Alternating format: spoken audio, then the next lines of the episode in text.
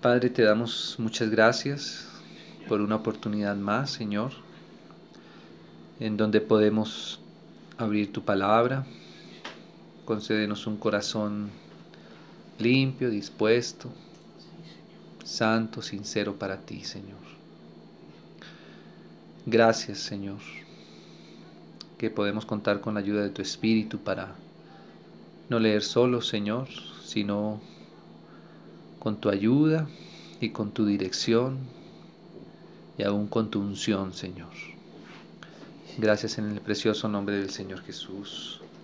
Amén y amén. Amén. Mis hermanos, nos, ¿me están escuchando bien? No sé cómo estará el audio.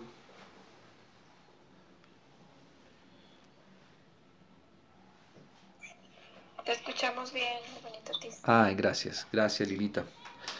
Amén, mis hermanos, quisiera poder ayudar, a eh, eh, continuar un poquito aquí con, la lectura que estamos haciendo. Si mis hermanos me acompañan a Primera de Reyes, en donde habíamos leído un, poco la, reunión anterior, estuvimos haciendo alguna introducción y hoy quisiéramos hablar, adelantar un poquito ya sobre el texto del Cantar de los Cantares, que es el libro que quisiéramos como eh, tocar nuevamente en su borde, por decirlo de alguna manera, no entrando en detalles, pero sí, digamos, eh, lo necesario para poder comprender un poco lo que el Señor quiere, eh, digamos, hacer en nuestra vida con, con, este libro particularmente. Amén.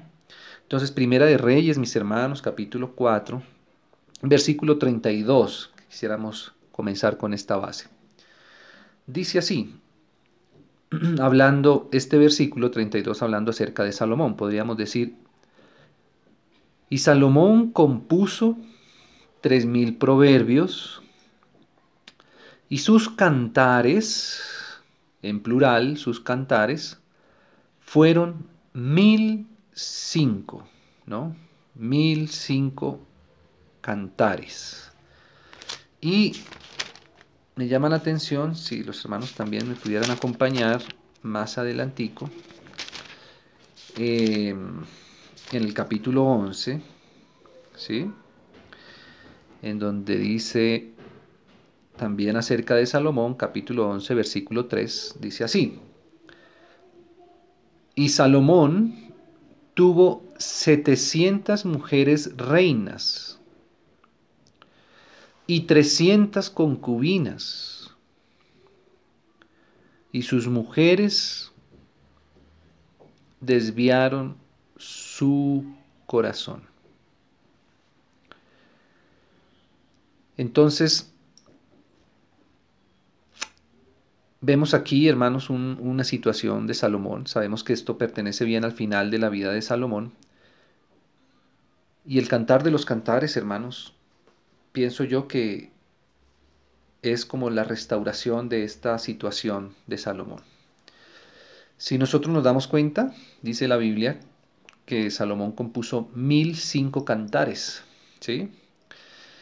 Y tuvo 700 más 300, digamos, podríamos decir mil mujeres, ¿sí? Y aparte, digamos, también de su esposa inicial y legítima, ¿cierto? Podríamos decir que tuvo mil un mujeres, Salomón. Casi, digámoslo así, el mismo número de los, de los cantares que él compuso. De esos cantares, en plural, digamos, no, no, se, no se registran en la palabra del Señor. Seguramente que eran también, probablemente podríamos llegar a decir que casi que un cantar por cada, por cada una de estas mil un mujeres que tuvo Salomón.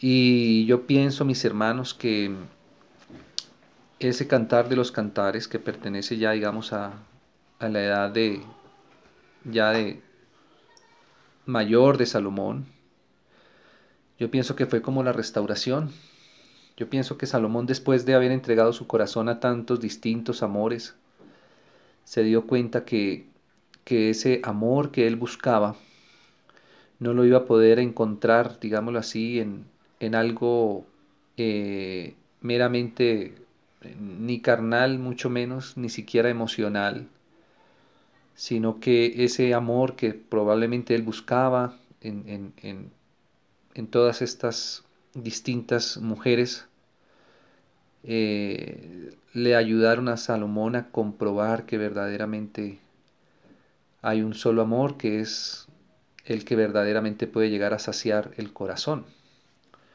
Y de cierta manera, hermanos, pues toda esta todo este, este marco que nos muestra aquí de Salomón, de lo que fue su vida, de esos cantares que él compuso y de todas estas mujeres que desviaron su corazón, llaman la atención también al nuestro. Yo pienso que, que esto hace que nosotros consideremos, hermanos, que verdaderamente nuestro corazón solamente va a poder ser saciado con el amor hacia el Señor. Pienso que igual que Salomón, nosotros en nuestra vida tenemos que irnos desenamorando de tantas cosas que pueden llegar a ocupar eh, un lugar importante en nuestro corazón. Nosotros nos vamos desenamorando de, de las cosas materiales, de aquello en lo que ponemos nuestro corazón en la medida que va pasando el tiempo, nos vamos dando cuenta que verdaderamente no, no, no, no merecen que nosotros tengamos como tan ampliamente o, o, profundamente nuestro corazón inclinado, ¿cierto?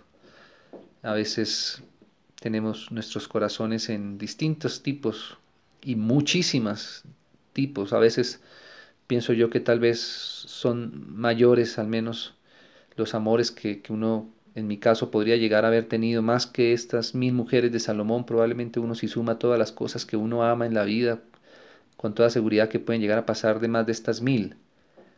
Y, entonces, hermanos, que, el Señor pueda conquistar nuestro corazón, que Él pueda ayudarnos a, a ceder nuestro corazón y nuestro amor verdaderamente para Él. Entonces, hermanos, vamos a ir entonces ahora al cantar de los cantares, ¿sí? Al cantar de los cantares este precioso libro que para mí, como digo, significa la restauración del corazón de Salomón. Que el Señor haya dejado este cantar de los cantares de Salomón, que lo último que se haya escrito de Salomón, o que más bien que haya quedado en la Biblia acerca de Salomón, haya sido este testimonio y no ese que leemos ahí en el capítulo 11 de Primera de Reyes, muestra cómo es de, de digámoslo así, de, de dispuesto el corazón del Señor. Uno hubiera podido pensar que el Señor hubiera quitado eh, el, testimonio de Salomón y que no hubiera permitido que, quedara, digámoslo así, esa, esa, restauración en su corazón eh, de lo que él amó en su momento de una manera natural y carnal y que el Señor lo hubiera podido, digámoslo así, apartar y no darle, digámoslo así, ese privilegio, esa honra de, haber escrito un, un texto tan profundo y tan íntimo eh, que nos habla de esa relación íntima y profunda del corazón con el Señor, pero por el contrario pienso que es más bien el Señor, el Espíritu Santo, usó una persona que había dado su corazón profundamente a muchas cosas, realmente muy exageradas también, aún incluso pecaminosas. Eh, así que este que va a escribir aquí, hermanos, es alguien que sabe verdaderamente lo que es entregar su corazón a cosas distintas a las de su Señor, ¿cierto? Aquí está escribiendo alguien que probó muchas cosas para su corazón y que finalmente esta es su, su digámoslo así, su, su experiencia después de haber pasado por todas estas cosas, ¿no? Entonces, Cantar de los Cantares de Salomón, capítulo 1, y vamos a, leer así, con la ayuda del Señor, a, considerar algunas primeras eh, eh, impresiones, digamos, de, este libro, que es un libro, hermanos, que yo pienso que es, no sé si el único, pero al menos como libro completo, ¿cierto? Me refiero, probablemente sí sea el único, no sé si sea el único, eh, que debemos entender más que con nuestra mente, con el corazón. El cantar de los cantares no se puede entender con, con, con, la mente, con la mente intelectual. Es un libro que está hecho más para, para un, entendimiento eh, del corazón, de, del Espíritu Santo operando en el corazón. El Espíritu Santo también opera en nuestra mente para hacernos entender hasta el eclesiastés, ¿cierto? Pero ahora quiere ir ahora a tocar eh, y a revelar y a alumbrar nuestros más íntimos y puros sentimientos. Amén, hermanos.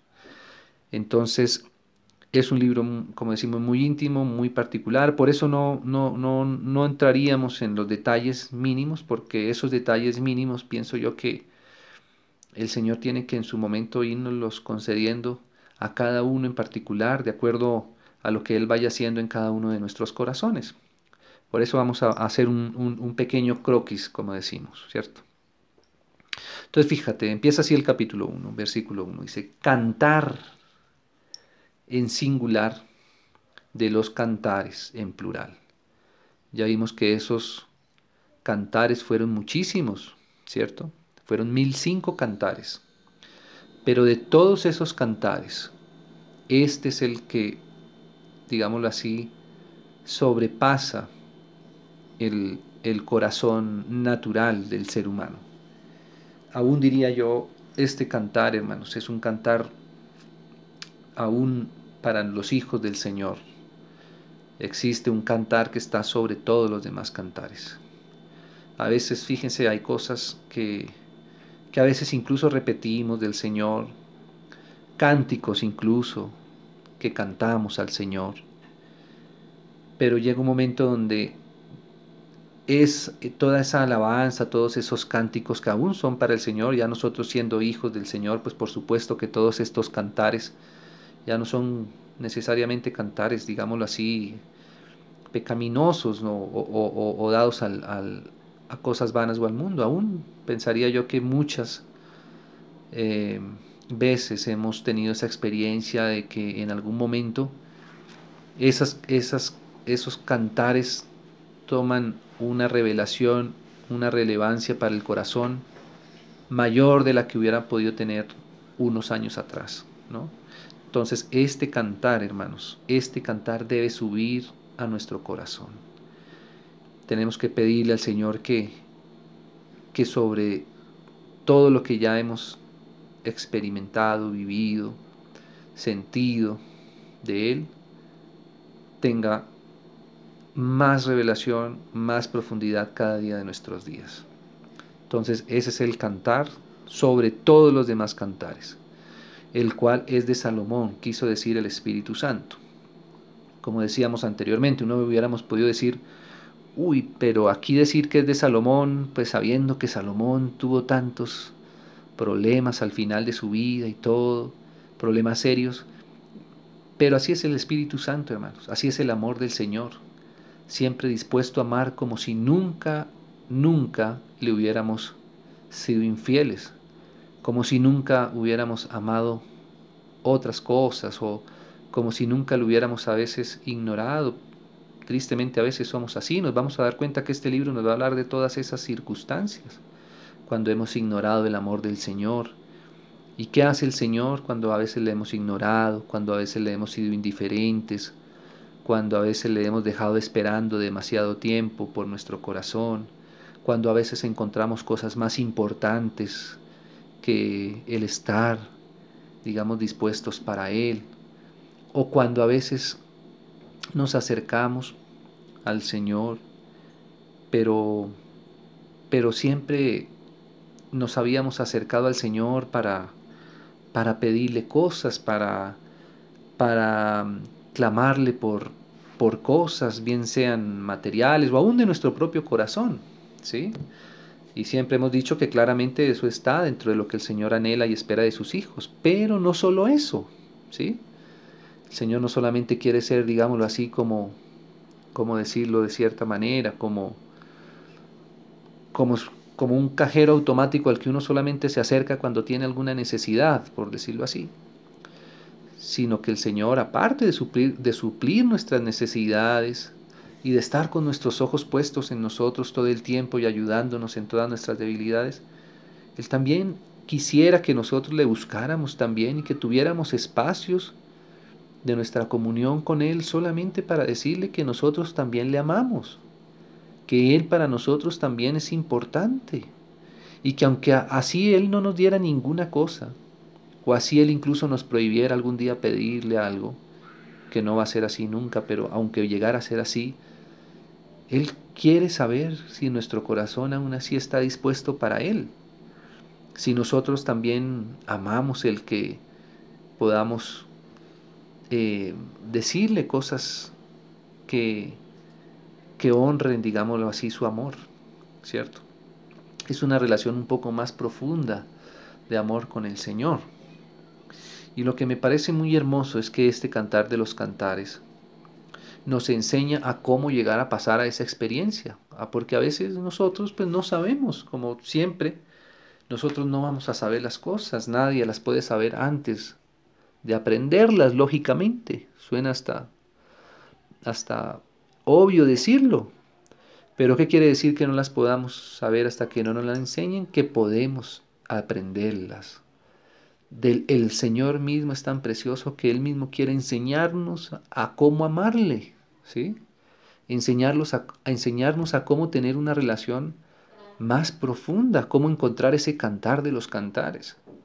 Y para eso está este libro. Es un libro, digámoslo así, aunque habla de cosas profundas del corazón, al mismo tiempo es un libro muy sistemático, por decirlo así, muy dinámico más bien. Es decir, que nos explica y nos va mostrando esos pasos, cómo, cómo, cómo vamos madurando nosotros nuestra relación con Él.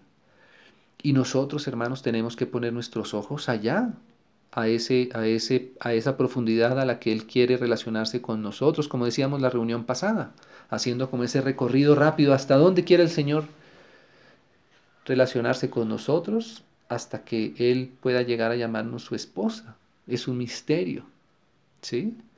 Y nosotros tenemos que poner nuestros ojos allá porque allá termina el Apocalipsis, allá termina la Biblia, allá termina la palabra del Señor, allá va a terminar la completación de la obra de Dios, ¿cierto? Con la esposa del Cordero. y entonces nosotros tenemos que, en un momento dado, abrir nuestro corazón también a ese nivel de revelación de Dios que también está en la palabra, que también está en la Biblia, ¿cierto?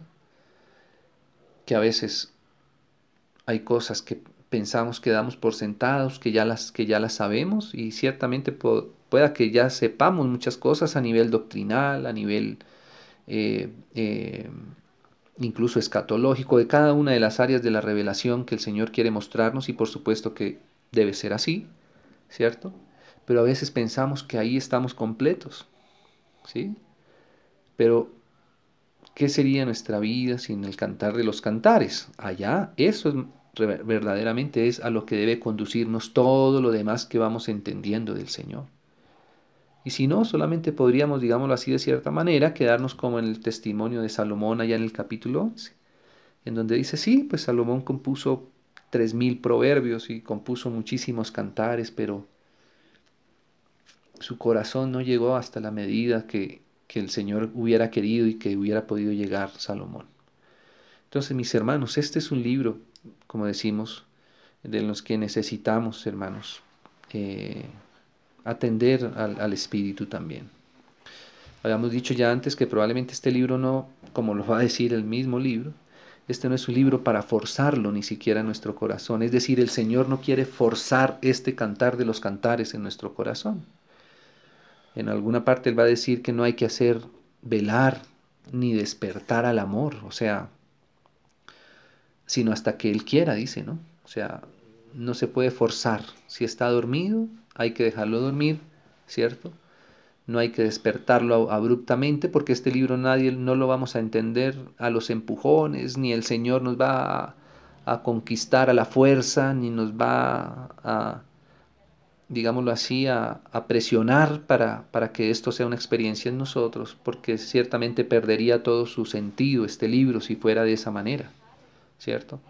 Más bien el Señor, por el contrario, lo que nos va a demostrar es cómo Él quiere llegar a desarrollar este libro en nuestros corazones. Amén.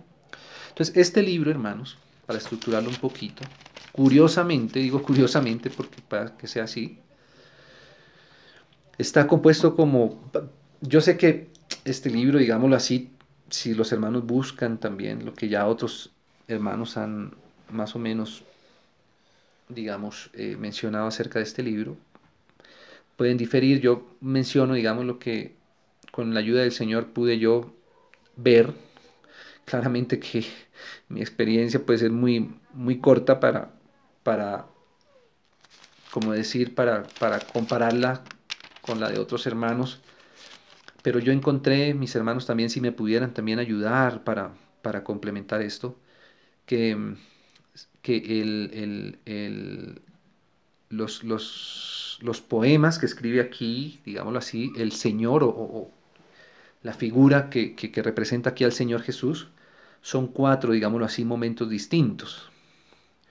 Y por eso pensaría yo que esos cuatro, esos cuatro poemas nos, nos refieren como cuatro etapas, ¿sí? Como cuatro distintos momentos por el que nuestro corazón pasa Em, hasta finalmente llegar, digámoslo así, a tener esa, esa experiencia. ¿no? Habíamos dicho la vez pasada que hay distintos tipos de relacionamiento y justamente lo decíamos porque en la medida que el libro va avanzando, nos vamos a dar cuenta que el lenguaje y el nivel de relacionamiento que va apareciendo aquí va madurando y va madurando por ciertas experiencias y por ciertas etapas que pasan en la vida, digámoslo así, de lo que está aquí reflejado en este libro que nos habla acerca de la iglesia en, en, cuanto a lo individual de cada uno de sus hijos e hijas y el Señor y esas etapas van pasando hasta llegar finalmente al punto final, eh, digámoslo así, de la completación de ese, de ese amor más perfecto, digámoslo así. Uno se va a dar cuenta que en, los, en el capítulo 1, por ejemplo, cuando él habla el Señor a su amada, solamente él le puede decir amiga, ¿sí? O solo le puede decir hermosa entre las mujeres, ¿sí? Por ejemplo, si usted lee, hermanos, dice en el capítulo 1, por ejemplo, em, en el versículo 8, por ejemplo, dice así, hablando el Señor, la figura de quien toma aquí el Señor, dice, si tú no lo sabes, oh hermosa entre las mujeres, o sea, todavía él ahí no le dice hermosa mía, como le va a decir de pronto más adelante, ya más en el capítulo 2, por ejemplo, si uno lee en el versículo 10, dice en el versículo, en el versículo 10, ¿no? Dice que el amado dijo, em, dice, eh, levántate, oh amiga mía, hermosa mía, ¿cierto? Entonces nos vamos a dar cuenta cómo el, cómo, cómo, el, el, libro nos va a ir pasando, digámoslo así, por esa etapa, ¿cierto? Eso solo por mencionar, digámoslo así, como, como bien, bien en líneas generales lo que va a ir pasando en el libro. Entonces, hermanos, si nos quedan unos minuticos más, empecemos entonces con este orden, ¿sí? Con este orden que el Señor inspiró aquí leamos algunos detalles del capítulo 1, que es como esa primera, digámoslo así, fase de lo que pasa en el, en el, en el, en el corazón, ¿cierto? Cómo, cómo, cómo va pasando, cómo va llegándose a esto. Entonces, versículo 2, ¿sí? que es propiamente ya entrando en el contenido del, del libro. Dice así, aquí quien habla es la, la, la, mujer, que es una figura de la iglesia. Podríamos decirlo así, que este es el primer estado de, cada uno de nuestros corazones cuando captamos un poquito la idea de lo que quiere el Señor, eh, eh, a lo que quiere el Señor llevarnos en, en, esa relación personal con Él. Dice así, oh, si Él me besara con besos de su boca.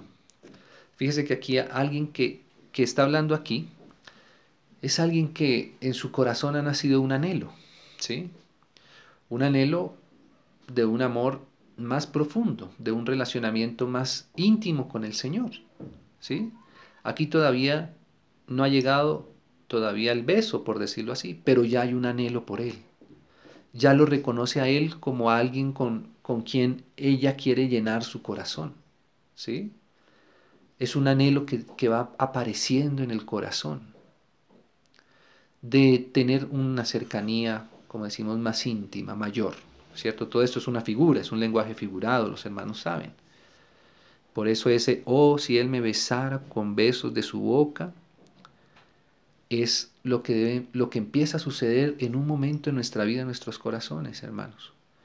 Como decimos, probablemente este, este momento llega habiendo ya caminado muchas cosas y muchas experiencias en nuestra vida cristiana. Y de un momento no sabemos cómo, como decimos, no se puede forzar, empieza el corazón a decir, a preguntarse, ¿dónde está su amor? ¿Qué es lo que amamos? ¿Cierto? Queremos acercarnos un poco más al Señor, pura y llanamente por, por corresponderle a su amor, ¿no? Y dice aquí el versículo 2, ¿no? Dice, porque, ¿cuál es la razón de ese por qué? ¿Cómo vamos a llegar a ese, oh, si Él me besara, ¿cierto? Con los besos de su boca, dice, dice, porque mejores son tus amores que el vino. O sea que quien escribe aquí, que es una figura de nosotros mismos, llega el momento en donde dice, ya el vino no me, no me llena más, ¿cierto? Con todo lo que pueda llegar a significar el vino en nuestros corazones, en nuestra vida nuestros placeres, ¿cierto? Nuestros, aún nuestros hobbies, ¿cierto? Eh, a lo que le dedicamos el tiempo, a lo que cedemos más importancia o le dedicamos más recursos, etcétera, ¿cierto? Llega un momento donde uno dice, ya este vino no me sabe, no me sabe bien. Ya este vino me sació, ¿cierto? Y por eso entonces él dice, porque mejores son tus amores. O sea, encontró aquí algo que llena más su corazón que el vino, ¿cierto? Por eso alguien que escriba esto va a tener que pasar por la experiencia de saciarse con las cosas más exteriores.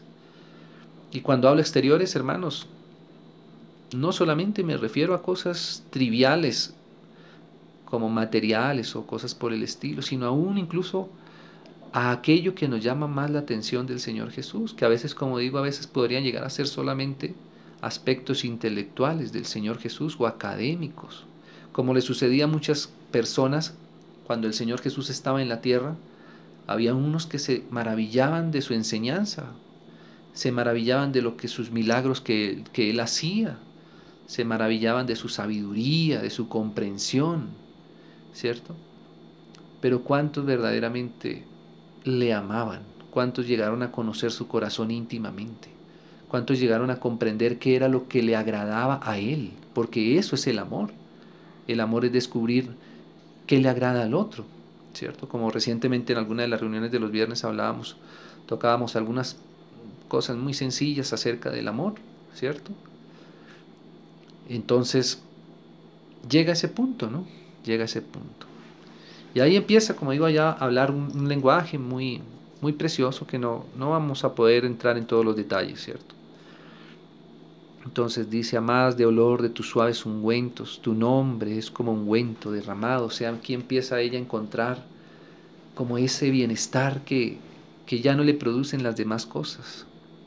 Claro que para encontrar ese ungüento derramado, ¿cierto? pues tenemos que haber pasado por por el cansancio de, de intentar y, como digo, de, dedicarnos a muchas cosas otras, ¿no? Aún cosas a veces del Señor, ¿sí? Suena, suena raro decirlo.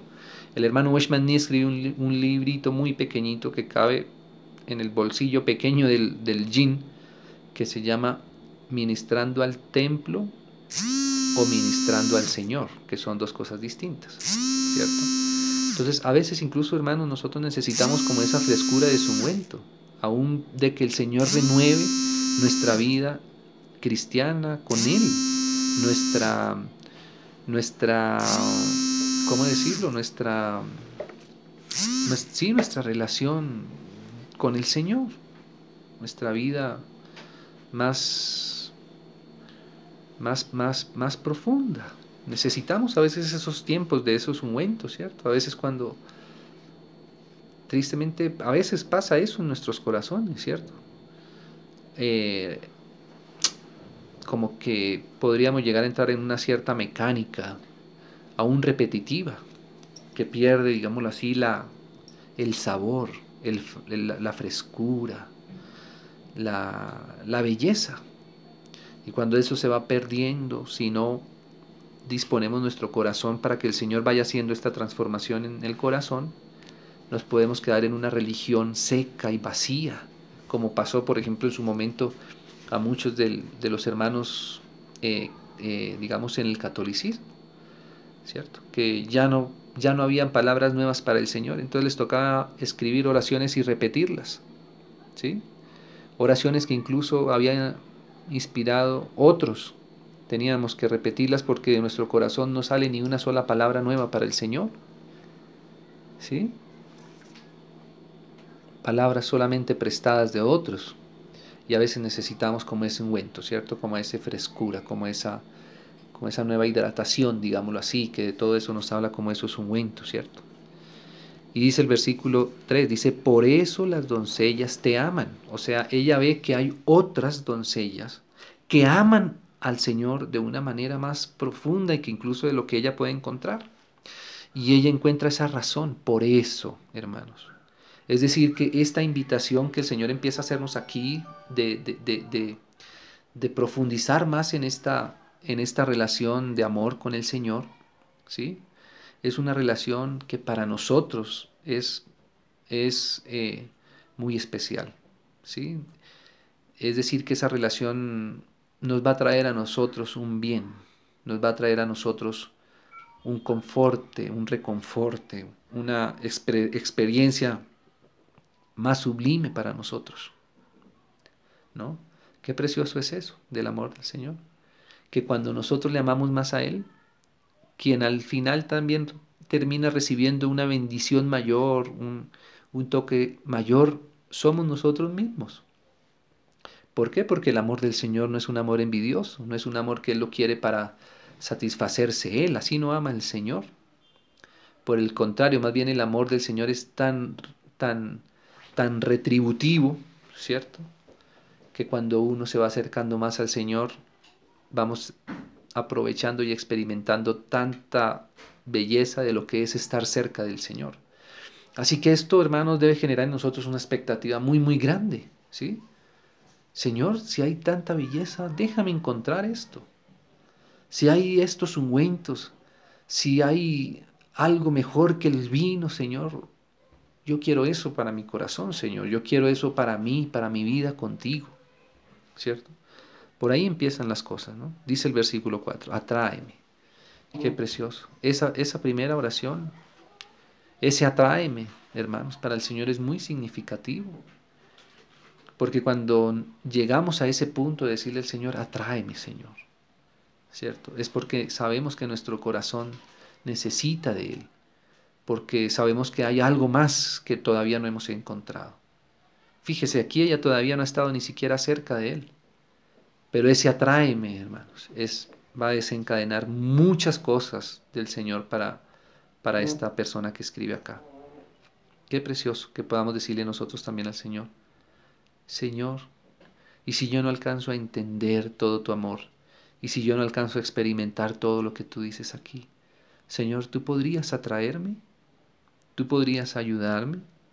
Si yo no sé cómo acercarme a ti, Señor, yo podría pedirte que seas tú quien me acerques a ti. Qué precioso, ¿no, hermanos? Que, que el Señor, la respuesta del Señor sea un sí. ¿Sí? Qué precioso este reconocimiento. Se requiere mucha humildad también para poder decir este atráeme.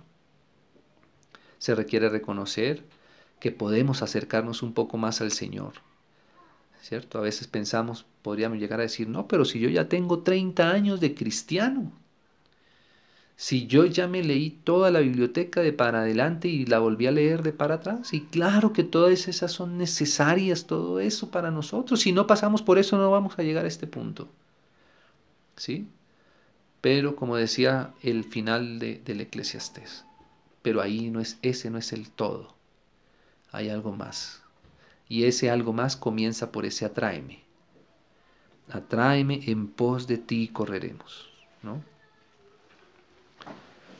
Dice más adelante, ahí dice, nos acordaremos de tus amores más que del vino. Y dice ahí, con razón te aman. Qué precioso ese razón, ¿no? Con razón. O sea, existen razones para amar a nuestro Señor de esta manera. Existen razones. Esta persona que escribe esto se dio cuenta, ¿no? Con razón que amar al Señor. Con razón que dedicar el corazón al Señor sea tan hermoso. Con razón que llenar, darle el primer lugar, el cantar de los cantares, no ponerlo como un, uno más de entre los cantares, no. Ese cantar es en singular. Y, eh, y tiene una razón, con razón, hermanos, con razón que nuestro cantar sobre los cantares debe ser para el Señor. Recuerdo aquí, por ejemplo, palabras que cuando el Señor decía en el Nuevo Testamento eran muy misteriosas. Pienso yo que solamente se pueden entender a profundidad a través del cantar de los cantares. Como por ejemplo el Señor Jesús llegó a decir que quien no amara más o quien, quien amara más a padre o a madre más que a él no era digno de él.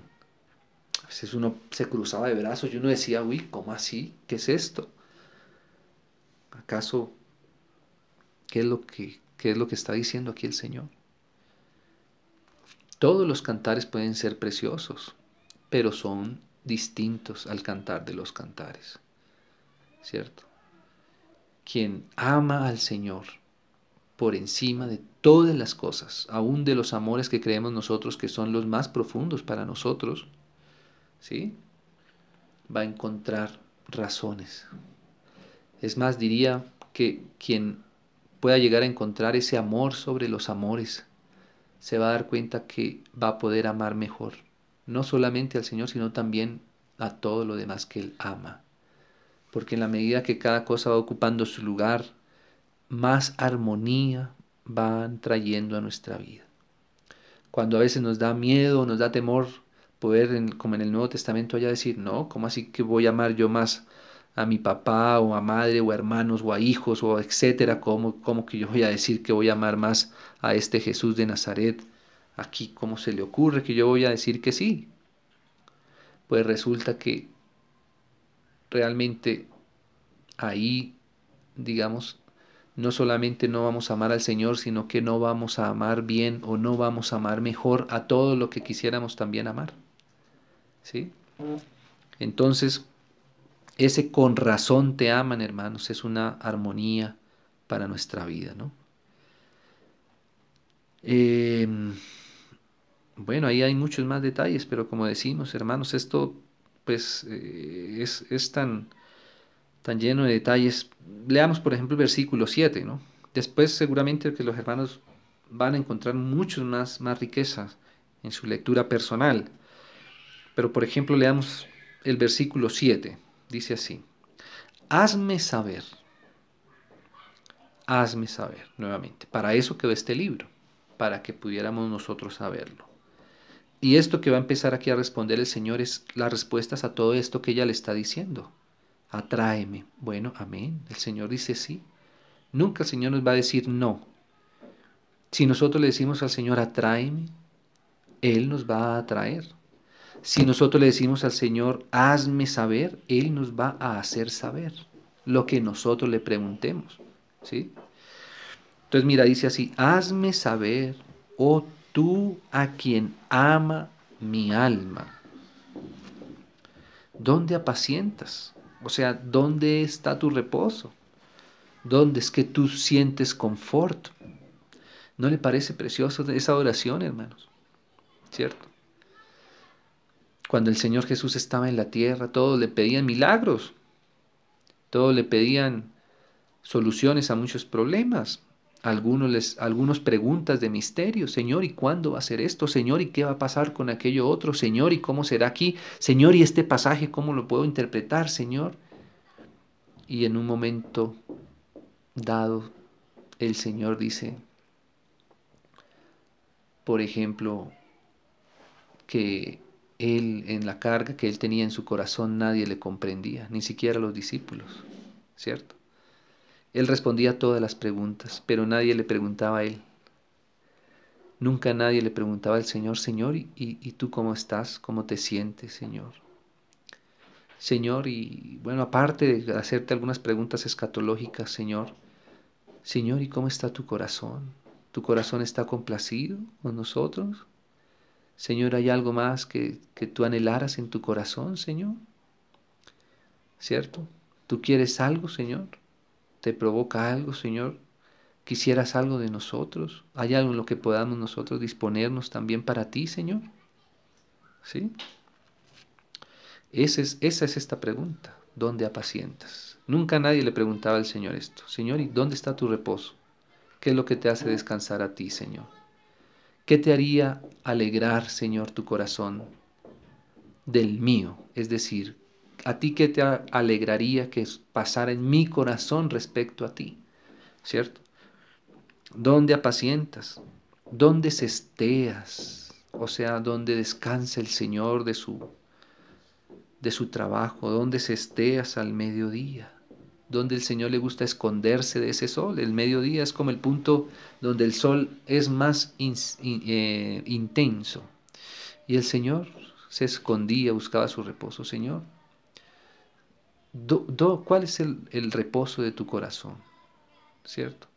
¿Cuándo, Señor, tú vas a sentir esa, esa sombra, digámoslo así, que podríamos traerte nosotros con nuestras intenciones, con nuestras actitudes, con con nuestros hechos, con nuestras obras, ¿no?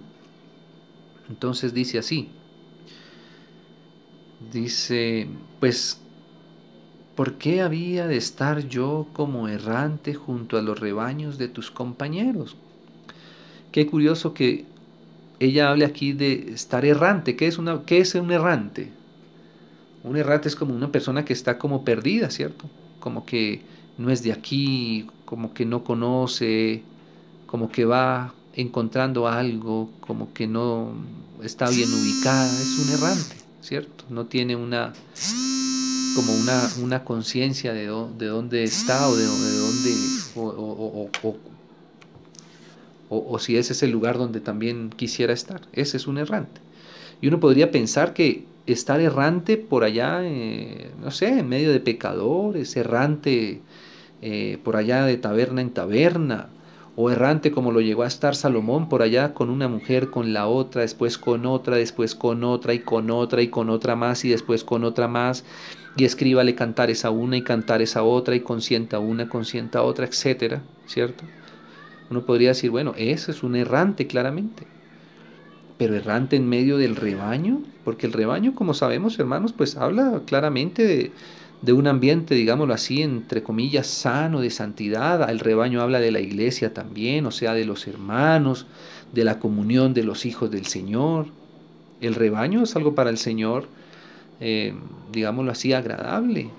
Pero aún ella se encuentra errante entre el rebaño. O sea, aunque está ahí, ¿cierto? Como que todos los demás encuentran al Señor, todos los demás descansan en el Señor, todos como que aman al Señor de una manera como tan tan bonita, como que se ve un relacionamiento como tan hermoso, pero yo estoy como errante, yo como que, ¿qué, es, qué, sería de estar solamente contemplando la relación del Señor con sus otros hijos, pero y, y yo, Señor? ¿Por qué no quiero estar errante en medio del rebaño? Por eso nos damos cuenta que este libro es más profundo que solamente estar en el rebaño. Estar en el rebaño, claro, es algo que el Señor ha hecho cuando nosotros le recibimos a Él como Salvador, como Señor, y aún comprendemos muchos de sus misterios, como el Señor Jesús mismo dijo así, dijo, yo soy el pastor, yo soy la puerta de las ovejas, o sea que quien está, ha pasado esa puerta es parte del rebaño, pero ahora dentro de ese rebaño, aquí en este pasaje, hay alguien que está errante, ¿cierto? El rebaño es al rebaño y el Señor está haciendo una obra especial con cada uno, pero alguien que aquí se identifica como errante entre el rebaño, ¿cierto? Y no lo quiere y eso es lo que nosotros quisiéramos no, no, no, no ser así, ¿no? Y aquí, hermanos, empieza, digámoslo así, leamos solamente el versículo 8 y ahí pues, pues paramos por esta oportunidad para entrar ya, digámoslo así, como en esa primera, en ese primer avance, ¿cierto? De lo que hace el Señor cuando nosotros llegamos a este punto. Entonces dice así, si tú no lo sabes, ¿cierto? Qué precioso que el Señor no nos juzga por, saber, por no saberlo, ¿cierto? Aunque Él quiere que lo sepamos, no nos lo va a hacer saber a la fuerza. Esto no.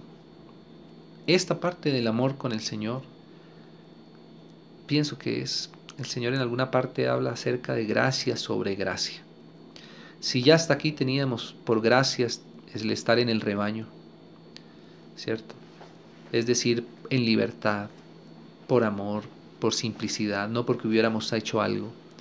Creo que pasar a este punto es como ese gracia sobre gracia, ¿cierto? Donde el Señor nos va a decir, bueno, si tú no lo sabes, ¿cierto? Y qué precioso que le va a decir aquí, oh hermosa, ¿cierto? Qué precioso es el Señor, cómo el Señor también anhela este, estas preguntas, esta, digámoslo así, esta ignorancia de nuestro corazón.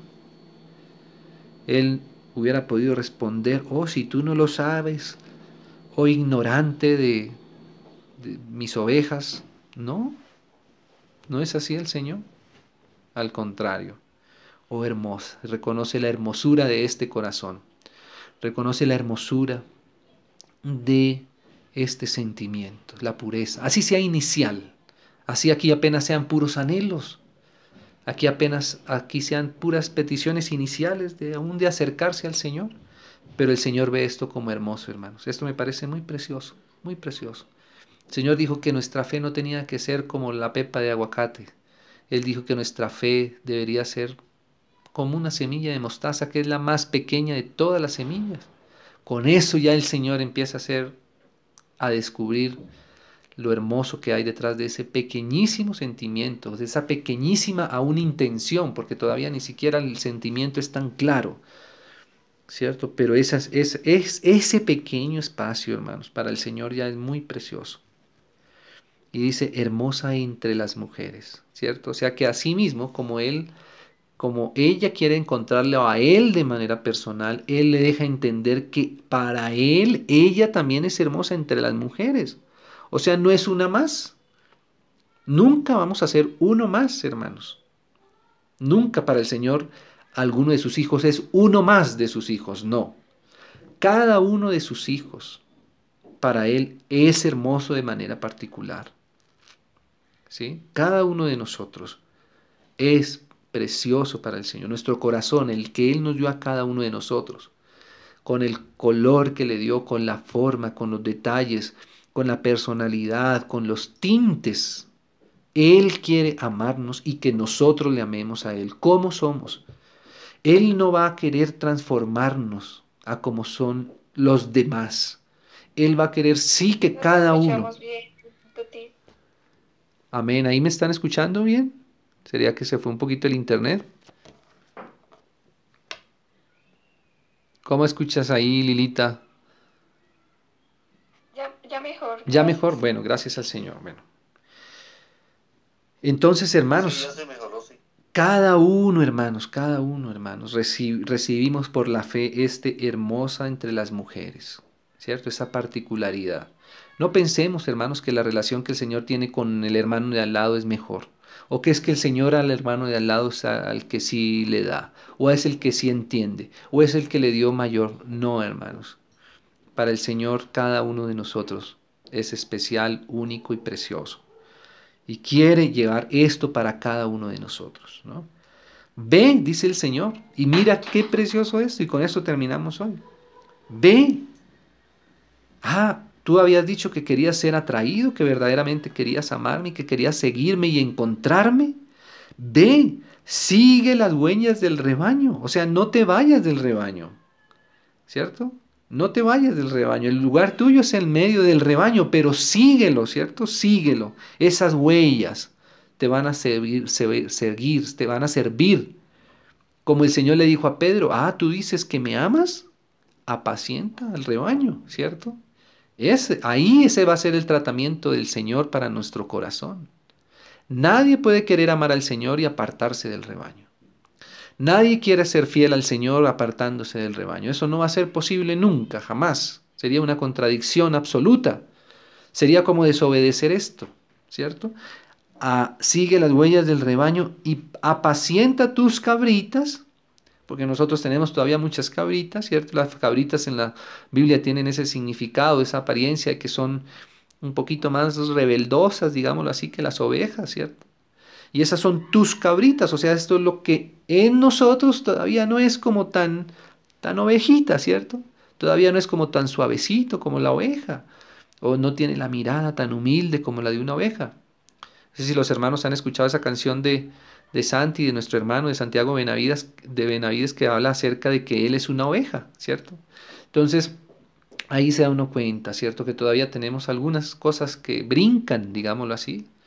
A veces nuestro lenguaje es como un poquito todavía muy seco o muy exagerado o muy pasado, muy imprudente, aún para con el Señor mismo. Y todo eso el, para el Señor son esas como nuestras cabritas, ¿cierto? Y a esas hay que apacentarlas, o sea, hay que irlas como calmando, ¿cierto? Y el lugar donde esas cabritas deberían ser tratadas, apacentadas, vamos a decir así, domadas, domesticadas, no sé cómo sería mejor, es en medio de los hermanos. Ahí es donde el Señor quiere suavizarnos, quiere, quiere enamorarnos, porque esto es conforme a lo que ella le está pidiendo. Ah, tú quieres besar los besos de mi boca. Sigue las pisadas, no te apartes de las pisadas del rebaño de aquellos que son más, digámoslo así, más, que han cedido más para el Señor, es a la iglesia, ¿cierto? Siguen las cabritas junto a las cabañas de los pastores, o sea, aquellas que, que saben tratar, que saben, digámoslo así, cuidar a esas ovejas, ¿cierto?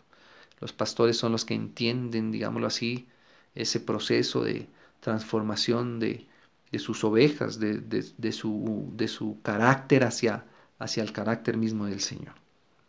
Y bueno, podríamos decir, porque aquí en el versículo 8 empieza esa primera, digámoslo así, respuesta, ese primer efecto de, lo que le hemos pedido al Señor en nuestro corazón antes. Pero, pero dejemos hasta aquí, hermanos, por hoy, para, para no, no, no, no, no entrar, digámoslo así, a en un corte distinto al que la misma, al que el mismo palabra pues le va dando a cada uno de estos aspectos. ¿no? Entonces digamos que podríamos decir esa, esa primera, primera parte.